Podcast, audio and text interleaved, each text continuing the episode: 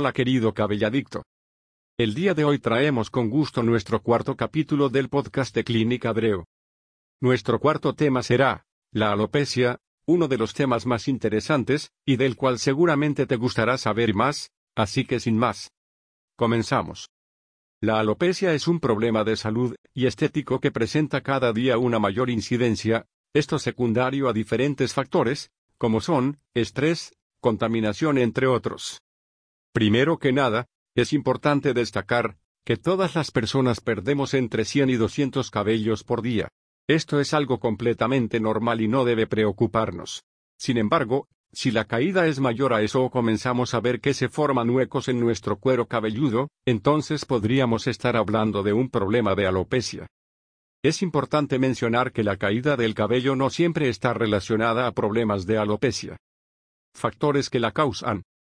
También existen otros factores que aumentan la caída del cabello, por ejemplo, estrés, ya sea emocional o físico, por ejemplo estar pasando por un momento difícil o por someterse a alguna cirugía o padecer enfermedad. Embarazo y parto, debido a todos los cambios hormonales que se producen durante esta etapa, es frecuente que se manifieste una caída aguda de cabello. Esto generalmente se resuelve solo después de unos meses. Debido a todos los cambios hormonales que se producen durante esta etapa, es frecuente que se manifieste una caída aguda de cabello. Esto generalmente se resuelve solo después de unos meses. Medicamentos, como los anticoagulantes, antidepresivos y anticonceptivos, pueden provocar caída de cabello. Problemas hormonales, las personas que tienen condiciones que afectan los niveles de hormonas, como el hipotiroidismo, presentan una mayor caída y adelgazamiento del cabello. Enfermedades, como la diabetes, el lupus y algunas infecciones poco frecuentes pueden provocar caída de cabello.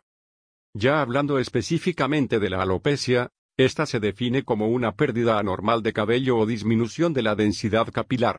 Además de la cabeza, también afecta a otras áreas del cuerpo, como las cejas, las pestañas y el vello corporal.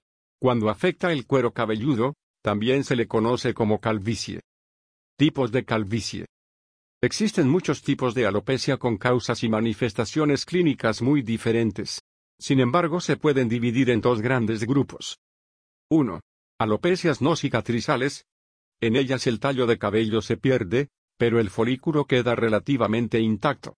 Por lo tanto, es posible recuperar el cabello con algún tratamiento. 2. Alopecias cicatrizales. Son poco frecuentes, en ellas se presenta un daño o malformación, o destrucción de los folículos. Lo anterior puede deberse a una enfermedad propia del folículo o independiente de él. Como el folículo se destruye, el cabello no se recupera. Si crees que tienes un problema de alopecia, acude con un médico, ya que algunas alopecias son no cicatrizales al principio, pero si el proceso sigue avanzando, éstas se convierten en cicatrizales. Y por tanto, tu cabello podría perderse definitivamente. De forma normal, todos los días perdemos entre 100 y 200 cabellos diarios. Alopecias no cicatrizales. Ahora vamos a hablar con más detalle de los diferentes tipos de alopecias. Primero comenzaremos con las alopecias no cicatrizales. Alopecia androgenética. Es el tipo más frecuente de alopecia. Hasta la mitad de los hombres sufre de este problema después de los 50 años. Afecta tanto a hombres como a mujeres aunque el patrón de pérdida y la frecuencia con que sucede es diferente entre ambos sexos. Esta pérdida de cabello genera mucho estrés en las personas que la padecen y provoca muchas consecuencias a nivel emocional. Se produce por una combinación de factores entre los que se encuentra la genética de la persona, los niveles de hormonas y factores ambientales. En artículos posteriores hablaremos con mucho más detalle de este tipo de alopecia.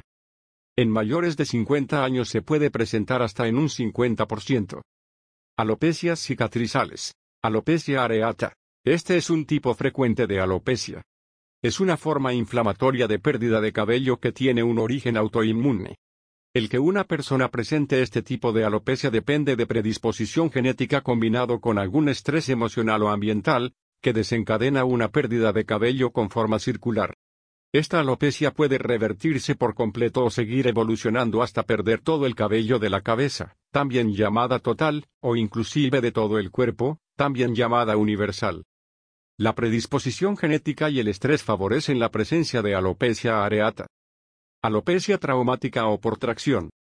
Se produce algún traumatismo físico. La más común es la alopecia por tracción, la cual se produce por someter el cabello a una tracción constante. Es común en personas que usan peinados muy apretados o que cepillan su cabello con demasiada fuerza. Dentro de este grupo también se encuentra la tricotilomania.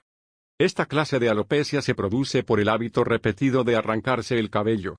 Cuando el hábito es muy frecuente, se daña el folículo y el cabello no regresa. Alopecia difusa. En este tipo, se produce una pérdida de la densidad del cabello. La característica general de este tipo es que no está localizada en una zona particular del cuero cabelludo. Alopecia por síndromes hereditarios. Por ejemplo, la triquia congénita, es decir, la ausencia de folículos desde el nacimiento. Por tanto, estas personas no tienen cabello.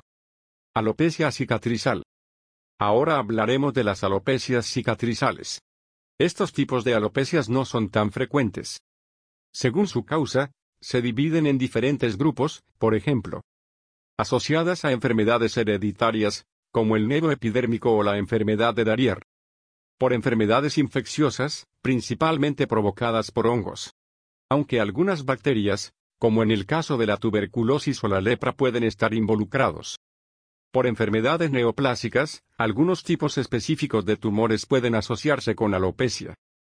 Por dermatosis, esta alopecia está provocada por un grupo de enfermedades de la piel, que cuando afectan al cuero cabelludo pueden provocar alopecia cicatrizal.